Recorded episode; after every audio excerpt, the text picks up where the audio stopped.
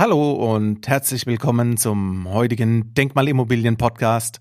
Mein Name ist Marcel Keller und heute gibt es wieder eine Interviewfolge.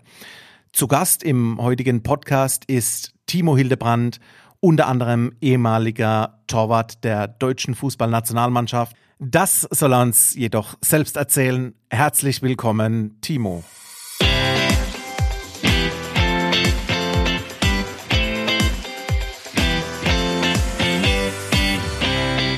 Ja, Timo, herzlichen Dank für dein Gastsein heute in meinem Podcast. Ich freue mich, dich als Gast hier begrüßen zu dürfen und sage zuerst mal Hallo nach Stuttgart. Grüße dich, Marcel. Hi. Hi. Dir geht's gut? Ja, prima. Dankeschön. Selbst? Auch gut. Die Sonne scheint. Endlich haben wir gutes Wetter. Ähm, dauerhaft und ähm, ja, lässt sich gut an die Woche. Prima. Timo, wenn man dich auf Google mal sucht, dann bekommt man sage und schreibe 673.000 Ergebnisse. Das heißt, man, man kennt dich. Man kennt dich als Profifußballer mit dem Start beim VfB Stuttgart, Stationen in Valencia, Hoffenheim, Lissabon, Schalke und zuletzt bei der Eintracht in Frankfurt. Mit dem VfB Stuttgart wurdest du unter anderem deutscher Meister, mit Valencia spanischer Pokalsieger und du warst Torhüter unserer deutschen Fußballnationalmannschaft. Unter anderem sogar im Sommermärchen, was ja das Highlight äh, für uns Zuschauer letztendlich war. Du hältst einen Rekord.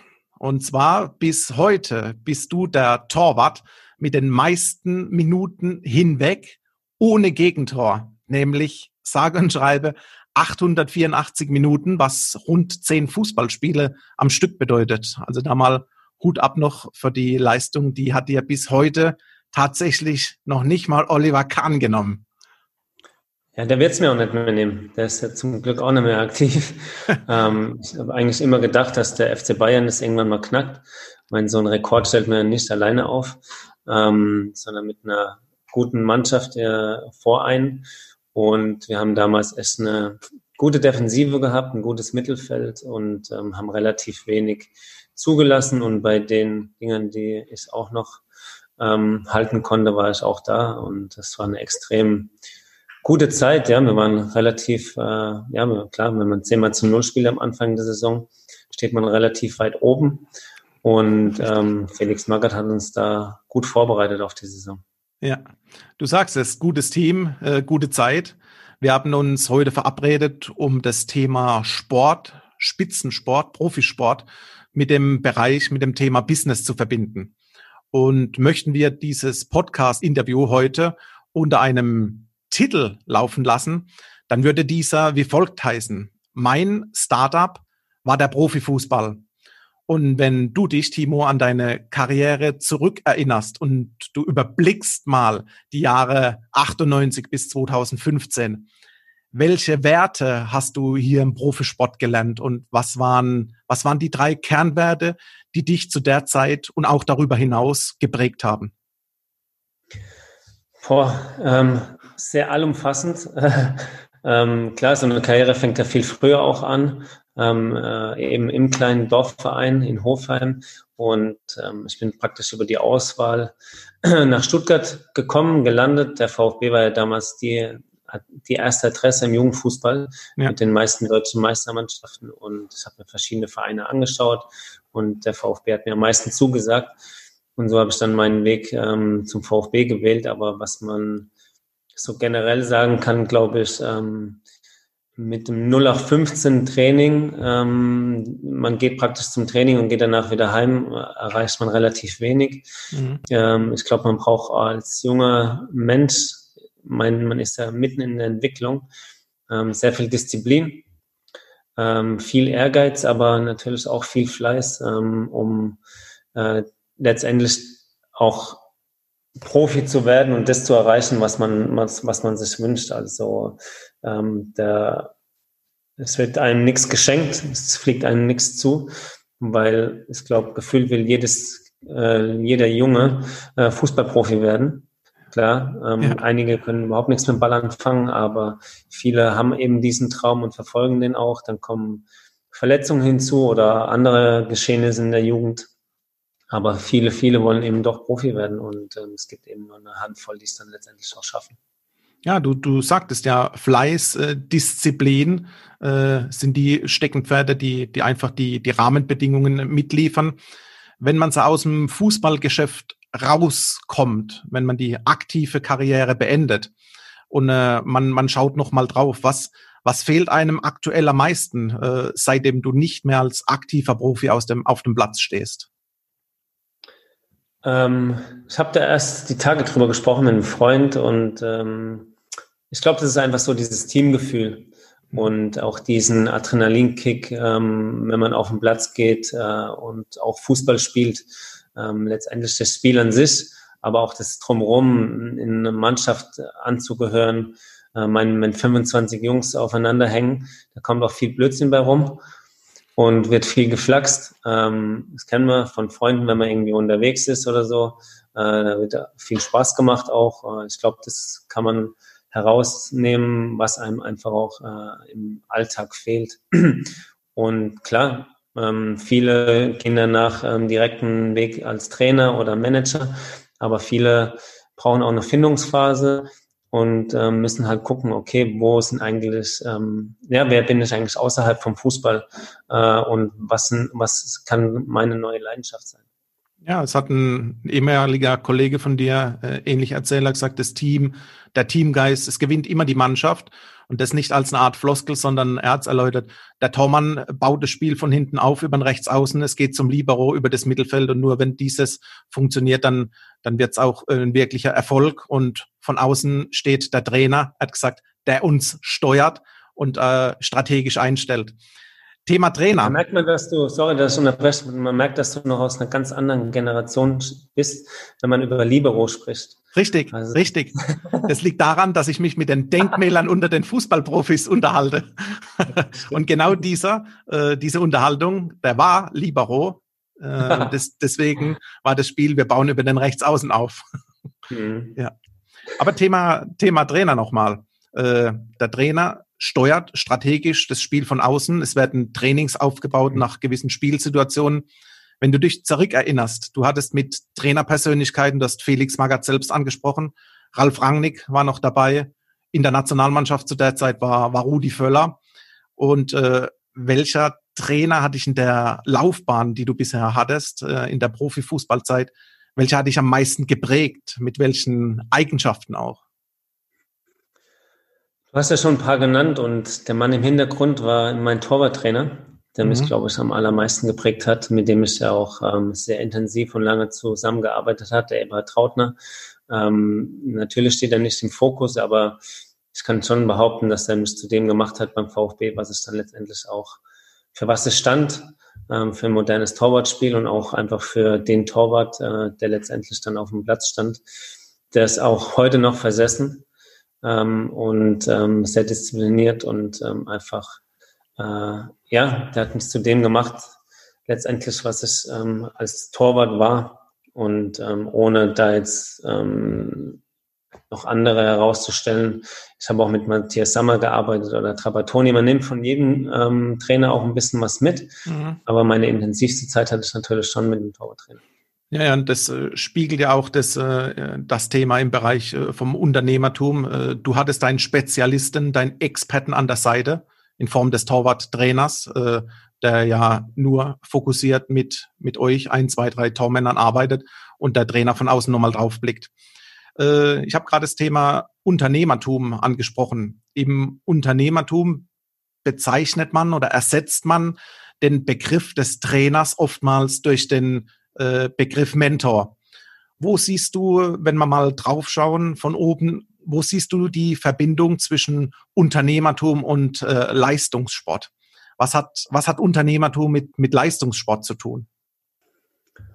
Also im Leistungssport hast du ja praktisch, ich fand es immer sehr besonders und auch kaum vergleichbar mit anderen Jobs, ähm, obwohl ich kein ähm, tiefes Bild dazu habe, weil ich nie unternehmerisch tätig war äh, während meiner Karriere.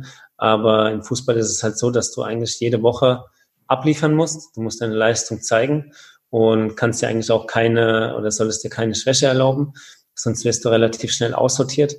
Ähm, natürlich kommt dann noch der Fokus von außen mit dazu. Das ist ein mediales ähm, Ereignis. Leute beurteilen dich. Und ähm, ich glaube, das ist so diese ganz große Besonderheit, was den Leistungssport angeht. Natürlich gibt es auch ähm, im Unternehmertum genau diese Ereignisse, wo man eine Präsentation hat und ähm, auch liefern muss, ähm, einen Pitch gewinnen muss oder einen Auftrag ähm, an Land ziehen muss, sage ich einfach mal. Mhm. Ähm, ich glaube, dass man so das schon vergleichen kann äh, in etwa, ohne dass da doch dann 50.000 zuschauen, aber letztendlich ähm, geht es dann auch um Bilanzen, um äh, der jeweiligen Firma und man muss natürlich dann schon auch diesen Druck aushalten und einfach auch, ähm, ich sage einfach mal so in Anführungszeichen, abliefern. Ja, das Thema liefern müssen als Unternehmer gesehen werden. Der, der grüne Rasen für euch war letztendlich gleichzeitig der rote Teppich für euch. Man, man hat euch gefeiert. Ihr wurdet äh, beurteilt, teilweise auch verurteilt. Und das ist äh, ähnlich, wie es natürlich du angesprochen hast, wie die Bilanzen zerlegt werden auf dem Unternehmertum. Bist du aktuell unternehmerisch aktiv? Ähm, ja, kann man so sagen. Es gibt ein, ein Projekt in der Pipeline, ähm, was auch so eine kleine Herzensangelegenheit ist. Ähm, ich bin ja in der Richtung vegan auch investiert und ähm, mache viel Yoga, weil es mir einfach ähm, auch körperlich sehr viel hilft und einfach auch gut tut, wieder in die Balance zu kommen, äh, in die Balance zu kommen nach so einer langen Fußballkarriere. Das ja. tut mir einfach unheimlich gut und bin im aktuell äh, ja an einem veganen Gastro-Konzept dran mit ein paar Gastronomen in Stuttgart und einem Künstler zusammen und äh, es sind jetzt noch keine Verträge unterschrieben, aber das ist so mein Herzensprojekt, weil es einfach auch um die Message geht. Ja, äh, ein Stichpunkt, was ich, was ich ansprechen möchte, Thema Strategie, Ausblick, Weitblick. Es ist ja kein Geheimnis, dass der erfolgreiche Profifußballer auch ein schönes Geld verdient und mit nach Hause bringt. Du hattest in einem Telefonat zu mir gesagt, hätte ich das Wissen und die Erfahrung von heute, dann hätte ich während meiner aktiven Phase bereits fokussiert in Immobilien in zum Beispiel Stuttgart oder anderen Großstädten investiert. Richtig? Richtig, ja. Ja. Aber hinterher ist man immer schlauer. Das ist, äh, das ist durchaus korrekt und das ist auch zum, zum, zum Glück so. Gab es zu deiner aktiven Zeit als Fußballer eine, eine Strategie, wie du dein Vermögen, deine Reserven gezielt aufgebaut hast und darüber hinaus sogar noch äh, dir sichern konntest? Gab es da eine, eine Strategie? Also ich habe das große Glück, dass mein Bruder ähm, meine Finanzen betreut mhm. und ähm, auch eine Vollmacht besitzt. Und ähm, ich glaube, das Glück haben wenige, dass das in der Familie praktisch auch verwaltet wird. Ja. Ähm, salopp gesagt, ich schicke sogar meinen Strafzettel zu meinem Bruder, der überweist. Also ich bin froh, dass ich da überhaupt nichts irgendwie ähm, zu tun habe, auch was Steuererklärung etc. angeht. Ich vertraue da 100 Prozent und für ihn kann ich wirklich meine Hand ins Feuer legen. Da bin ich schon mal Gott froh. Ähm, aber wir hatten jetzt, wir haben es relativ breit gestreut. Ähm, ich bin auch, wie gesagt, in verschiedene Unternehmen investiert, ähm, haben Immobilien gekauft und ähm, ja, wenn man so im Nachhinein draufblickt, ähm, habe ich eigentlich immer nur gute Erfahrungen gemacht mit Immobilien. Ähm, klar, mein Bruder setzt mich auch immer nur CC, wenn irgendwelche äh, Wasserschäden gibt etc. Da bin ich echt froh, dass ich da nichts mit am Hut habe. Ähm, das ist so ein bisschen mein Luxus, ähm, dass sich da jemand drum kümmert. Aber letztendlich ähm, war das ist für mich immer so ein bisschen, ja, das ist einfach eine sichere Bank. Ähm, die Entwicklung äh, ging ja rasant in den letzten fünf bis zehn Jahren, auch mit ja. meiner eigenen Immobilie. Froh, dass ich äh, ein schönes Haus in Stuttgart gefunden habe. Und das ist schon für mich sehr werthaltig einfach. Ja, das verstehe ich. Und es, es gibt auch Beruhigung, wenn, äh, wenn man Experte im Hintergrund hat, dann, äh, dann habt ihr noch das gleiche Blut. Das bedeutet, da ist äh, von Geburt an Vertrauen gegeben und Vertrauen ist ja eine, eine große Sache, die, die hier gerade im Finanzbereich, im Investment, Immobilienbereich ja, notwendig ist. Es kommen einfach so viele Leute auf einen zu und bieten einem was an und ähm, wenn man sich wirklich seriös damit auseinandersetzen will, ähm, man kann sich gar nicht die Expertise aneignen in der Kürze der Zeit oder auch ähm, der Fokus liegt einfach dann auch auf dem Fußball, weil es einfach auch schnelllebig ist. Ja. Und ähm, da ist man wirklich, glaube ich, Gott froh, wenn man jemanden an der Seite hat, der einen auch gut berät. Wir haben auch Fehler gemacht, keine Frage, aber ähm, letztendlich ist es schon gut, ähm, dieses Vertrauen, das du ansprichst, da ist. Ja, und genau, du hast es angesprochen, viele äh, Berater oder in Anführungszeichen Experten da draußen sind ja, nennen wir es, geil darauf, euch Fußballprofis, euch Sportler zu betreuen äh, und dadurch zu meinen, man steht besser da und kann sagen, meine Referenz ist äh, Spiele eins, zwei, drei, komm auch du zu mir. Und gerade deswegen ist es nochmal, wenn im Hintergrund jemand mit einem äh, dritten und vierten Auge drauf blickt, dass man sich da die, die Sicherheit reinholt, nicht äh, zu beginnen, ich nenne es mal so, einen, einen Schnellschuss macht und äh, in eine Investmentfalle tritt. Mhm. Ich bin in der Position aktiv, dass ich äh, Unternehmer, Führungskräfte und Manager berate und äh, ich stelle immer wieder fest, dass äh, für jeden Immobilien ein Thema sind, so wie du es äh, auch genannt hast. Und äh, schaut man dann noch auf die Zahlen und Statistiken zurück, lässt sich leicht erkennen, dass alle große Vermögen durch gezielte Investitionen in Vermögen auch erwirtschaftet wurden. In welche Art Immobilien hast du bisher investiert? Eher im Bereich der Projektentwicklung, im Bereich Neubau oder kennst du auch die, die Nische und die Vorteile der Denkmalimmobilien? Eigentlich im Grunde alle, die du gerade aufgeführt hast. Ähm, ich bin bei einer Projektentwicklung in Hamburg, äh, einer alten Kaserne, die praktisch saniert wird oder umgebaut wird, ähm, mhm. beteiligt und habe da das Kapital zur Entwicklung ähm, zur Verfügung gestellt. Als Eigenkapitalgeber? Genau. Mhm. Ich war in, äh, in Stuttgart, habe ich praktisch auch ganz normale Neubauimmobilien vom, vom, von den Plänen her gekauft, aber ich habe auch eine Denkmal Immobilien Konstanz, ist ein Gewerbe, da ist ein, ein schöner Schmuckladen und äh, Interieurladen drin. Also das ist schon auch sehr verschieden und ähm, einfach auch gerade wieder das Thema Vertrauen ähm, mit Leuten einfach ähm, auch gemacht, die man kennt und mit denen man einfach auch gute Erfahrungen gemacht hat. Ja, das war meine nächste Frage. Wie kommst Sorry, du? Ich vorweggenommen ja, das, äh, das spricht für dich. Wie kommst du gezielt an die Objekte ran, wollte ich dich fragen, weil oftmals finden die guten Objekte nicht den Weg an, die Markt, an den Markt, sondern, so wie du gesagt hast, werden unter Family and Friends, mhm. unter Netzwerken verteilt. Ich nenne es immer gern, man kennt sich. Und äh, das war ja auch äh, äh die, deine Spielwiese, wo du deine Immobilien eingekauft hast, oder?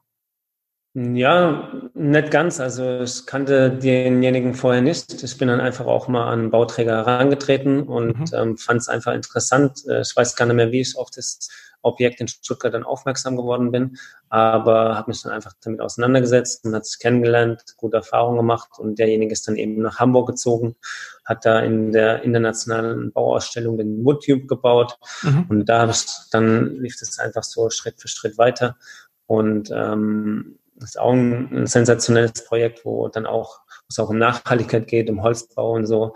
Ja. Und das passt auch dann zu meinen Werten.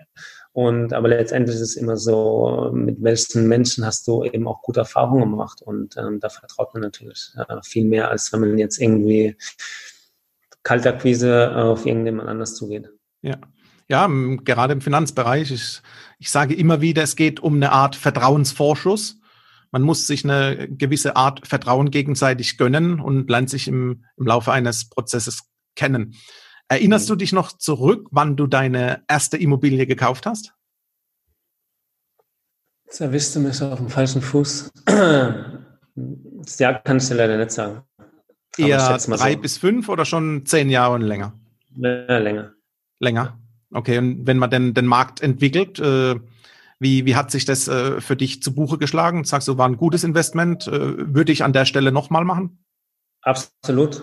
Also, wie ich schon zu dir in Vorgesprächen gesagt habe, ähm, eigentlich ähm, hätte ich mit jeder Vertragsverlängerung oder auch am Anfang meiner Karriere in Stuttgart ähm, einfach Immobilien kaufen sollen. Ich habe auch, ähm, was ist eigentlich immer so ein Wunsch war von mir, auch ein Mehrfamilienhaus. Mhm. Zu erwerben. Das habe ich bisher noch nicht geschafft, äh, aber letztendlich wäre das das richtige Invest gewesen. Aber wir haben auch äh, mit den einzelnen Wohnungen, die wir äh, in verschiedenen Objekten haben, ja, auch schon ein, zwei veräußert und natürlich auch mit Gewinn. Ähm, das lief dann schon auch gut, ja. Ja, wie gesagt, dank deinem Experten im Hintergrund. Die Immobilie, die ist für viele die, ich nenne es gerne die finanzielle Achillesferse. Und äh, siehst du momentan immer noch Chancen mit Entwicklungen am Immobilienmarkt, äh, Euros zu verdienen, sprich Vermögen zum einen aufzubauen, aber auch oftmals wichtig, Vermögen aktiv zu sichern. Siehst du da weiterhin Chancen?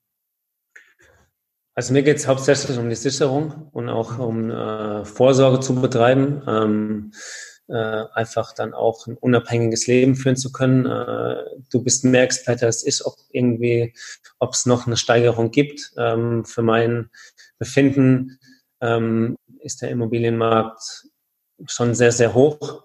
Wenn ich sehe, wie viel, ähm, für wie viel ähm, Euros der Quadratmeter in Neubauobjekte in Stuttgart über den Tisch gehen, ja. ähm, dann fragt man sich, okay, wer kann das überhaupt noch bezahlen? Ähm, ich bekomme mit, dass viele auch außerhalb ähm, sich ähm, raus aus der Stadt bewegen. Speckgürtelregionen. Äh, Immobilien kaufen, ähm, weil es einfach auch nicht mehr bezahlbar ist in Stuttgart. Und ähm, ich weiß noch nicht, ob man da die Schraube noch ähm, höher drehen kann oder noch tiefer. Ja. Ja, ja. Wir haben über Ausblick geredet, wenn man nochmal so einen, einen Rückblick macht, ähm, Timo. Was, was kannst du jüngeren Spielern oder Manager, Unternehmern, Führungskräfte äh, empfehlen zu tun mit deinem heutigen und jetzigen Wissen und vor allem dem Stand der Dinge, wenn du die Jahre zurückblickst? Was, was kannst du empfehlen, wenn du sagst, mit dem heutigen Wissen hätte ich es eher so gemacht? In Bezug auf was genau? Auf äh, Vorsorge, auf Vermögensaufbau, auf die Karriere nach der Karriere, einfach die Vorausplanung, die aktive Sicherung, aber auch die Vorausplanung. Ich glaube, es ist immer so Typsache. Ähm, ich war jetzt auch erstmal der Typ, der ähm, herausfinden musste, okay, was sind eigentlich meine, wo geht mein neuer Weg hin, ähm, für was stehe ich noch, außer für Fußball. Und mhm. ich glaube, das ist so eine Entwicklung, die man ganz normal auch durchgehen muss. Man kann sich im Vorfeld viel ausdenken und nachher kommt es sowieso anders. Ähm, außer man hat jetzt den klaren Plan, auch schon als Spieler äh, Trainer zu werden oder im Fußballbusiness weiter mhm. ähm, drin zu bleiben.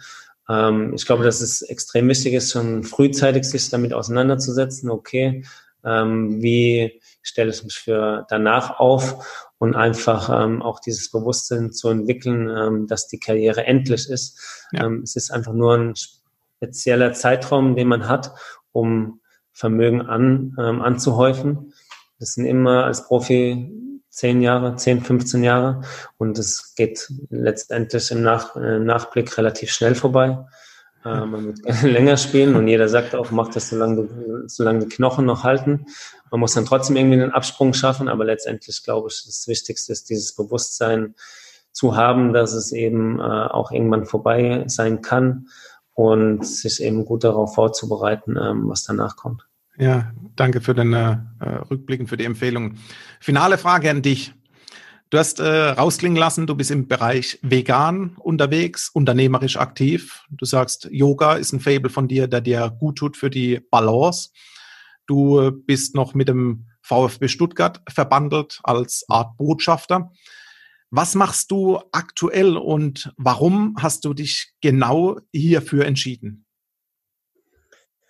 Ähm, ja, genau, dafür habe ich mich entschieden, weil es einfach zu meinem Lifestyle gehört, weil es genau das ist, ähm, für was ich stehe, wo ich authentisch sein kann. Ähm, ich habe einen kleinen Sohn, den will ich auch so häufig sehen, wie es geht. Ich lebe getrennt seit ein paar Jahren. Das ist mir auch extrem wichtig und ähm, ich habe mich für den Weg entschieden, weil ich ähm, aktuell noch nicht so ähm, ja, wieder in dieses Hamsterrad ähm, feste Bindung äh, jobmäßig äh, einsteigen will. Vielleicht mhm. kommt es irgendwann mal anders und ähm, ich glaube, das Gastro-Projekt wird mich auch äh, sehr fordern in den nächsten Monaten, wenn dann der Startschuss letztendlich erteilt ist und ähm, ich bin froh, so diesen Weg gegangen zu sein, weil es genau das ist, ähm, wo ich auch nach außen gut verkörpern kann. Ja, Glückwunsch, wenn man sagen kann, ich bin genau diesen Weg gegangen, den ich verkörpern kann. Ja, das ist natürlich ähm, irgendwie äh, vom, ich will jetzt sagen vom hohen Ross, aber das ist genau der Luxus, den man, glaube ich, ähm, hat als Profifußballer, ähm, eben dann auch keinen Druck ähm, gerade in finanzieller Hinsicht ähm, haben sollte, wo man einfach auch mal herausfinden kann, okay, für was interessiere ich mich, ähm, ohne jetzt am Monatsende gucken zu müssen, okay, wo kriege ich jetzt ähm, mein Gehalt her, um meine Rechnung zahlen zu können. Aber ich glaube, das ist auch für jeden anderen ähm, extrem wichtig, einfach auch ähm, herauszufinden, wofür stehe ich, was, ähm, wo ist meine Leidenschaft. Und ich glaube, das macht eben auch viele Arbeitnehmer unglücklich, wenn sie eben irgendwo hingehen und einfach nur dort sind, damit sie ähm, die Zeit absitzen. Ja, um es abzurunden, raus aus dem beruflichen Hamsterrad, rein in die, so wie es du genannt hast, in die finanzielle Freiheit, gesund sein und sich einfach wohlfühlen und das tun und lassen zu können auf das, was man Lust hat.